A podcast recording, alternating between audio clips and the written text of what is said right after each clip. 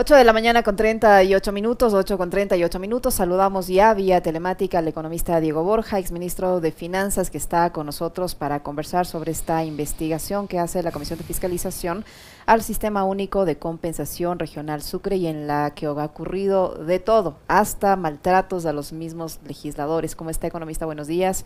Bienvenido. Cuéntenos en qué consiste esta investigación, qué es lo que se busca determinar o qué es lo que la Comisión busca determinar eh, e, en, en, este tema, que, cuál es el, el, delito o el aparente delito que se habría cometido a criterio del presidente de esta comisión de fiscalización. Buenos días, bienvenido, le acompañamos quien le habla, Licenia Espinel y Alexis Moncayo. Buenos días, Licenia, buenos días, Alexis, un cordial saludo a toda la audiencia. Saludos, economista. De, mire, yo lo que creo es que la comisión presidida por Fernando Villavicencio ha intentado elevar el... Uh, mediáticamente el tema del sistema unitario de compensación regional para bajar mediáticamente el escándalo de los Pandora Papers. Uh -huh.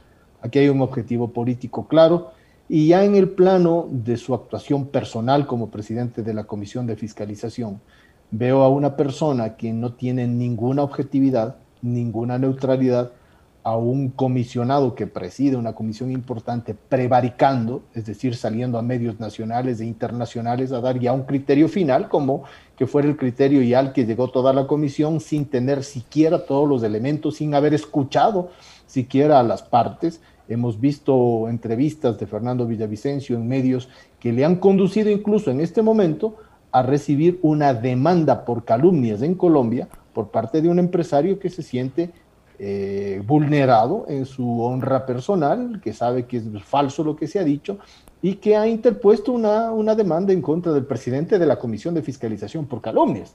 Entonces vemos a una persona que dirige una comisión importante poniendo la bilis por delante, el hígado por delante, porque ahí hay un tema de resentimiento y odio que claramente está mostrado y que no lo puede, no se resiste, no lo puede esconder.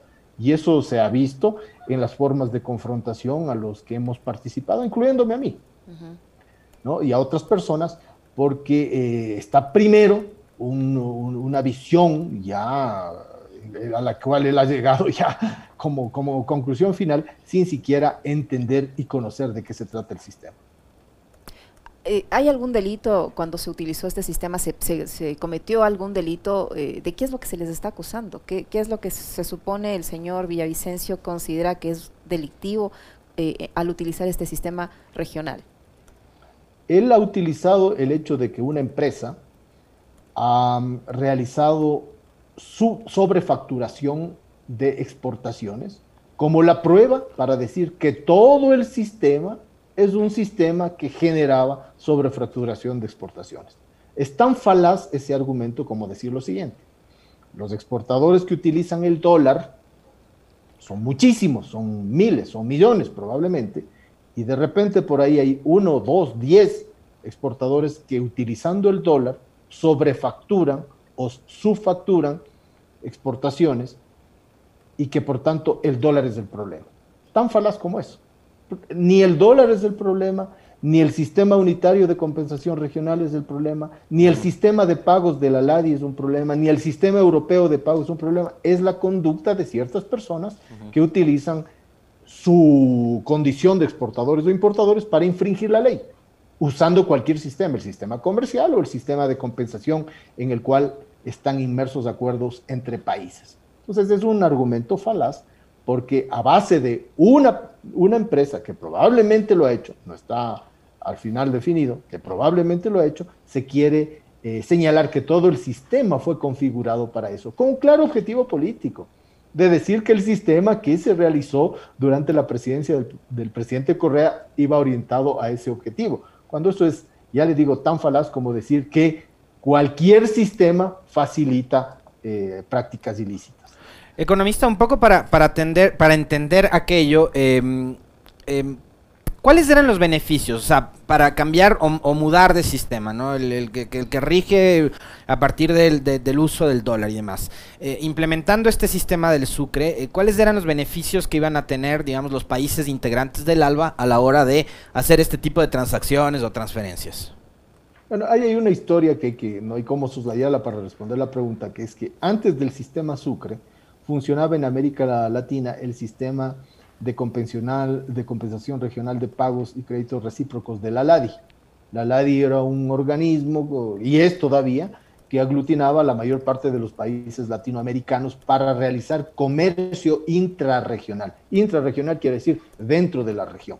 Hasta el año 1990, la mayor parte, el 90% del comercio intrarregional se hacía utilizando el sistema de compensación de pagos de la LADI. A partir del 90, con toda la política neoliberal de comercialización libre, de flujo de capitales libre, etcétera, etcétera, empieza a decaer el sistema hasta el año 2002 en que casi desaparece.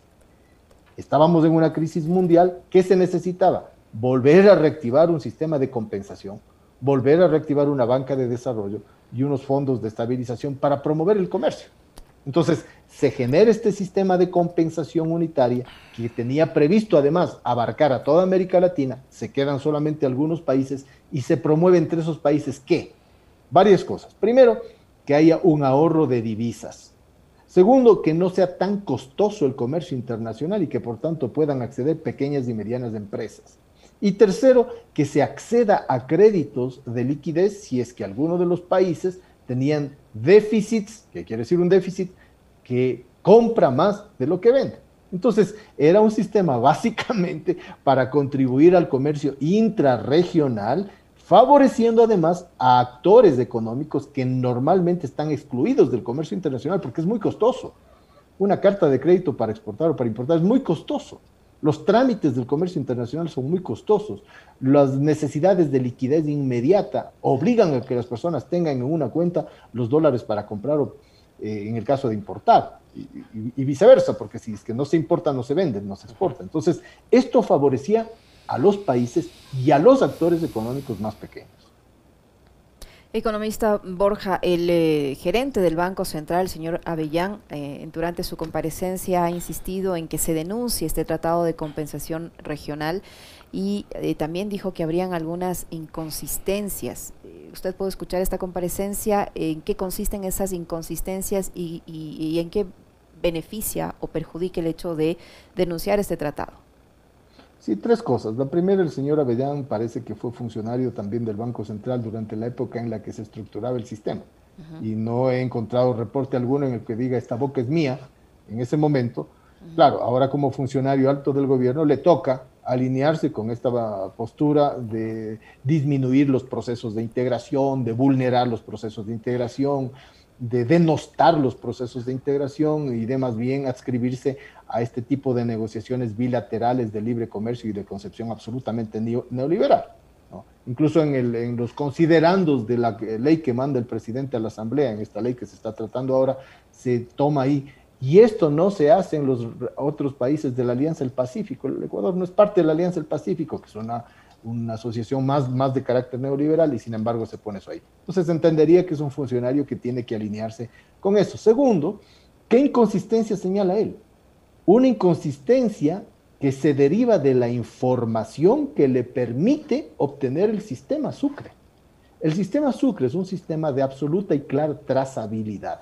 Mire, esto que señala el señor Avellán sucedió en el 2013. Estamos ocho años después. Esa información la puede obtener porque el sistema la considera, el sistema la tiene en su, en su proceso informático. Hoy, siete años después, no ha desaparecido, no la han bajado de la página web, como se suele bajar incluso información de la página web del SRI, actualmente, ¿no? Cosa que no sucede cuando usted quisiera buscar, por ejemplo, la trazabilidad de transacciones en el sector bancario comercial. ¿Por qué? Porque en el caso del sistema unitario de compensación, el SUCRE, la información es propiedad del Banco Central. En el otro caso, la información es propiedad de los bancos privados, sujeta a sigilo bancario, sujeta a la opacidad de esa información, incluso garantizada por ley. Entonces, ¿qué inconsistencia, en tercer lugar, eh, encuentra el señor Avellán? Que las informaciones financieras no cuadran con las informaciones físicas. Dicho de otra manera, que la información que tiene el Banco Central no cuadre con la información que tiene la SENAE que hay ahí, hay un claro problema de sobrefacturación. Entonces, si el problema es sobrefacturación, hay que ir al punto, al meollo del asunto. ¿Quién está sobrefacturando? ¿Quién está enviando menos producto del que dice? ¿O quién está enviando un producto que tiene un valor distinto del que dice? Y aplicar la ley en contra de esa persona. Pero ¿saben qué sucede? Que es lo de locos aquí. Que hace poco el presidente de la República, Lazo, vetó la ley que penalizaba estas prácticas.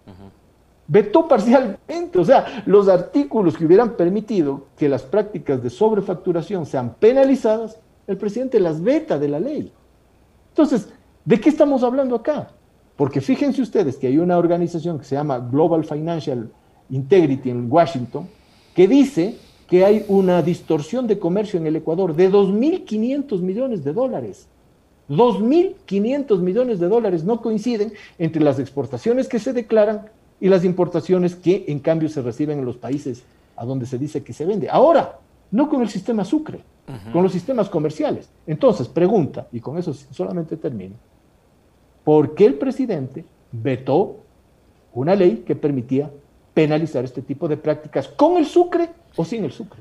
Economista, ¿cuál es, digamos, eh, cuál era la orientación, eh, el sustento y cuál cree además usted que era el objetivo de tratar de involucrar eh, el debate sobre este tema, de este sistema de compensación Sucre? Em, con el famoso lavado de activos y esta coyuntura, porque usted además se refería a que esto eh, lo eleva el perfil la comisión que preside Fernando Villavicencio, que es a esta hora el, principal aliado que tiene el gobierno del presidente Lazo en la Asamblea, justo cuando se está tratando lo de los Pandora Papers, ¿no? Y, además, y otros temas eh, adicionales, la inseguridad, las cárceles, etcétera. Eh, pero ¿cuál habrá sido la, la, motivación, el argumento y el objetivo de vincular esto con el supuesto lavado de activos? Bueno, creo que el eh, señor Villavicencio le está haciendo un flaco favor al, gobierno, porque está haciéndole quedar mal, pésimo. Es decir, queriendo mezclar eh, magnesia con gimnasia, como le dijo un compareciente el otro día. No, no, tiene nada que ver lo uno con lo otro. Eh, los, los problemas de lavado de activos son problemas delincuenciales, son delitos que se persiguen además transnacionalmente la Interpol en un momento determinado, un, gobierno puede interponer una querella criminal por lavado y esto es un delito transnacional, puede ser la persona involucrada eh, tomada en cualquier parte del mundo. Es, un, problema que además tiene que basarse en, hechos concretos que son posibles de verlos con facilidad porque muchas de estas transacciones se las hace utilizando los sistemas actuales de transferencia muchos de ellos bajo control de organismos eh, federales, en el caso de la Reserva Federal Norteamericana, o de empresas, empresas privadas que son además eh, terciarizadas de, información y transacción, como los códigos SWIFT que están asentados en un país europeo. Entonces, esto es fácil de, de ubicar si se tuviera la voluntad. Como es fácil de ubicar los dineros que se guardan en las guaridas fiscales si es que se tuviera la voluntad porque todas esas transacciones utilizan estos mecanismos transaccionales que se vuelven opacos por las legislaciones que permiten que se vuelvan opacos, no por sí mismo. O sea, es como que si tuviéramos nosotros un tren que está yendo en un, en un carril de tren al aire libre y que de repente entra en un túnel. Y en ese túnel puede parar el tren, bajarse una persona, subirse otra, meterse mercancías. No se ve aparentemente, porque no se quiere ver, pero si usted pone cámaras dentro del túnel, puede ver perfectamente lo que sucede.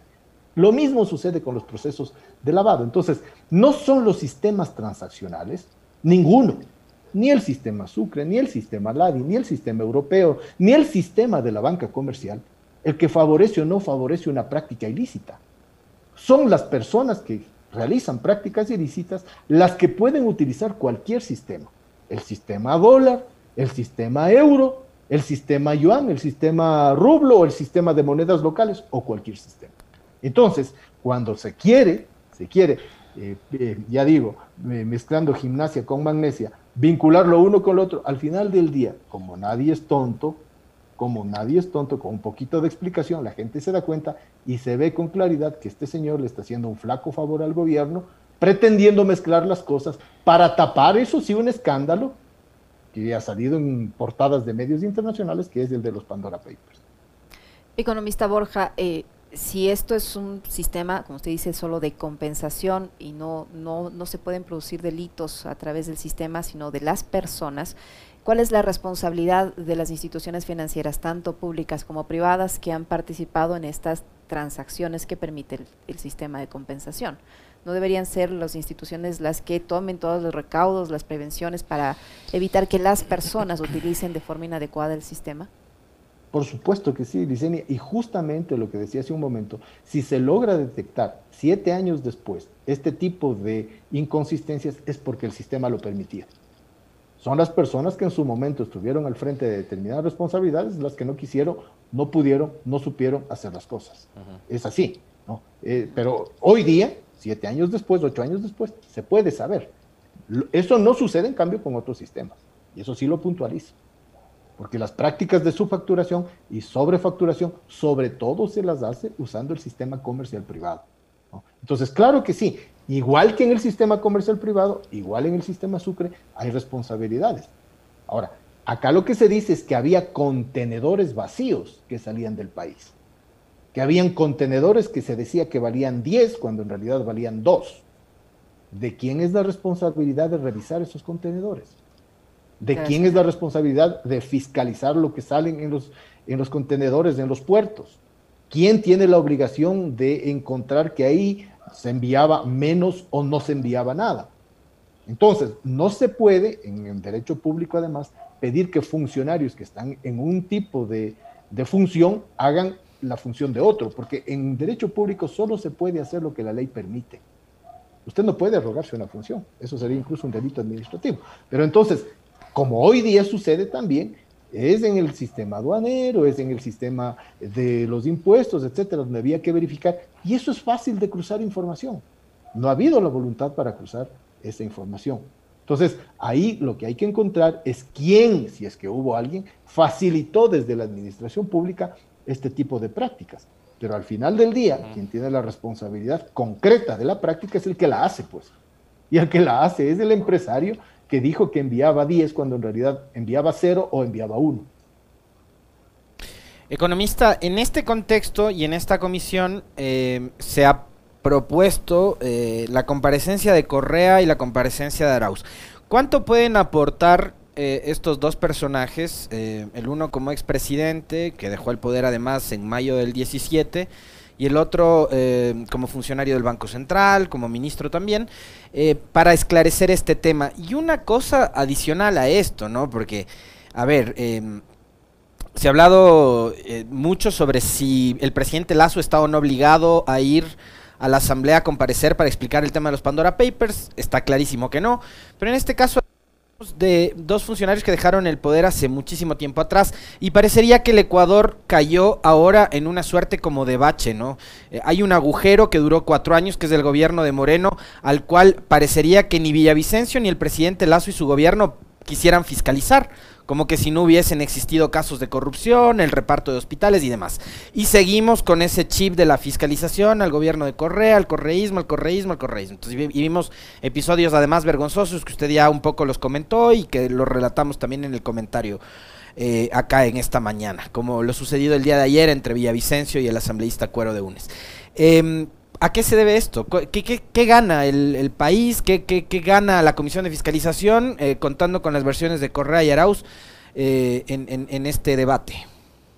Yo creo que como le dijo ayer el asambleísta Cuero al asambleísta Villavicencio, él tiene que resolver su problema de resentimiento y odio. Aquí hay un problema ya casi patológico que habría que tratarlo en el nivel médico que corresponda. Porque no se puede llevar al trabajo en ningún caso, y más al trabajo en la Comisión de Fiscalización, todo este resentimiento y este odio y ponerlo sobre la mesa para a partir de ahí fiscalizar. Incluso cuando usted está desempeñándose en cualquier lado, en la radio, en una empresa, en una escuela, si usted llega a dar clases con todo un odio en contra del rector, usted está llevando a, los, chicos, a los niños, un tema personal que no lo ha resuelto y que obviamente le va a hacer desempeñarse mediocremente como profesor. Eso sucede en el periodismo, en la empresa, en la asamblea y en todo lado. Entonces ahí hay un problema que él tiene que resolver. ¿Qué contribuiría la, comparecencia del presidente Correa? Yo creo que poco, porque por lo siguiente, mire, ¿qué ha dicho Villavicencio en los videos que presenta? El autor intelectual del tema Sucre es el presidente Correa. Otro influjo psíquico. No, ni siquiera, ni siquiera, porque vea usted, o sea, es, ridículo, porque yo entiendo que Villavicencio tiene una obsesión con Correa y puede verle como un hombre que tiene una capacidad de eh, diseñar un sistema de compensación por sí y ante sí. yo, eh, yo le conozco al presidente Correa, es un hombre inteligente, muy inteligente, pero no es el autor intelectual de los sistemas de compensación. Y le demostré hasta la saciedad a Villavicencio y a la comisión de dónde proviene el concepto y la autoría intelectual del sistema. Yo lo, hice. Hablo en primera persona porque me invitaron para eso. Y le demostré que no es Correa, y menos del presidente Chávez. Y no porque el presidente Chávez no, no, no lo pueda hacer, sino porque su formación profesional no era en el plano ni de la economía, ni de las finanzas, ni del comercio.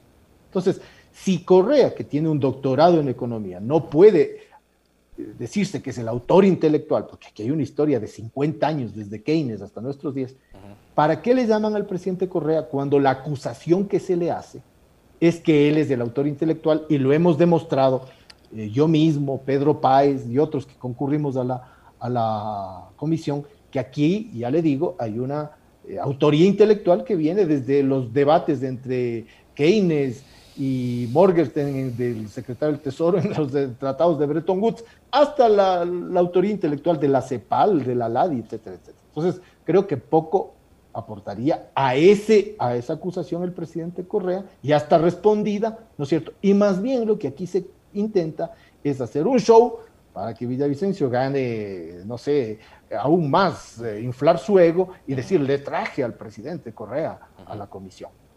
En el caso de Andrés Arauz, o sea, realmente hay... Y en el caso de Arauz, perdón que le corte, en el caso de Arauz no solo está este tema de intentar llamarlo a que comparezca, sino también ya una denuncia penal, ¿no? Hasta por enriquecimiento ilícito en el tema del crowdfunding este de la campaña.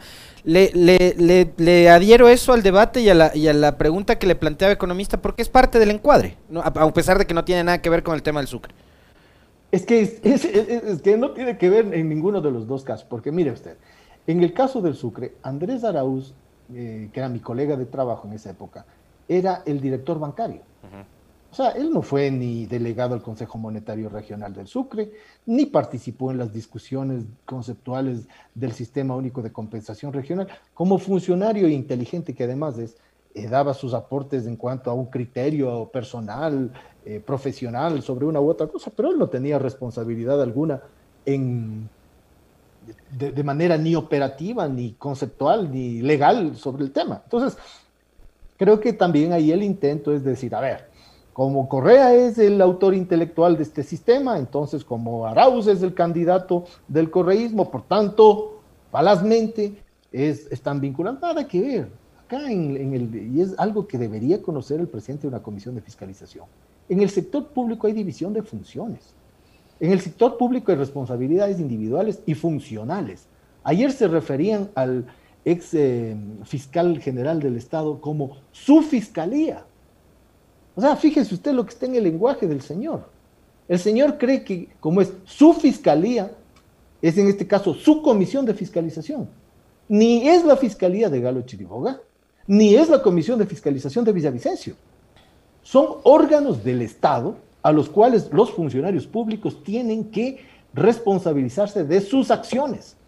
Y no pueden hacer más allá de lo que la ley les permite. O sea, no puede el día de mañana Villavicencio ir y, eh, eh, pedir que se abra un contenedor sin orden judicial o sin orden del director de, de aduanas, por más presidente de la comisión de fiscalización que fuera, porque alguien le podría acusar de que está arrogándose funciones. Entonces, creo que aquí no hay una comprensión de que hay divisiones de funciones en el sector público donde cada uno cumple su tarea y Andrés Arauz, en lo que le estoy mencionando, cumple una tarea de director bancario, o estaba en una área que si algún ah, vínculo podría haber tenido con el sistema, claro que sí, no era ni directamente ni eh, legalmente eh, responsable de lo que sucediera en el sistema unitario de compensación regional, que además era un buen sistema, como lo fue el sistema de la LADI, no, dicho sea de paso. Eh, le agradecemos muchísimo, economista Diego Borja, por haber aceptado la invitación a esta entrevista. Fuerte abrazo